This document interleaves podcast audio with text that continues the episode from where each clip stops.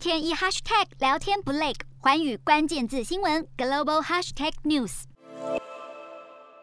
国内十四号新增十一例本土感染，五十七例境外移入，没有死亡个案。美国单日新增七十八万例。最高法院十三号否决了总统拜登要求百人以上企业员工施打疫苗的命令，让拜登大感失望，呼吁企业继续执行这项计划，以保护国民健康与经济。英国新增十万九千多例，AZ 药厂一项实验初步显示，无论前两剂接种的是 AZ 或是 mRNA 疫苗，第三剂如果采用 AZ，会对变异病毒产生更多抗体反应。法国通报三十万例，近期开始放宽对英国旅客的入境限制，且十三号发生的大规模教师罢工，让疫情期间照常开放的部分小学校园被迫关闭一日。德国新增九万多例，联邦疫情危机小组表示，如果筛检量能不足，将优先从重点基础建设部门的职员开始裁减。日本新增一万八千多例，再创几个月以来新高。厚生劳动省接下来将严拟把疫苗接种年龄从现行的十二岁以上下修到五岁以上，第二季与第三季的施打间隔也缩短为七个月。南韩新增四千多例，传出有一百一十九人前往美国参加 CES 大展，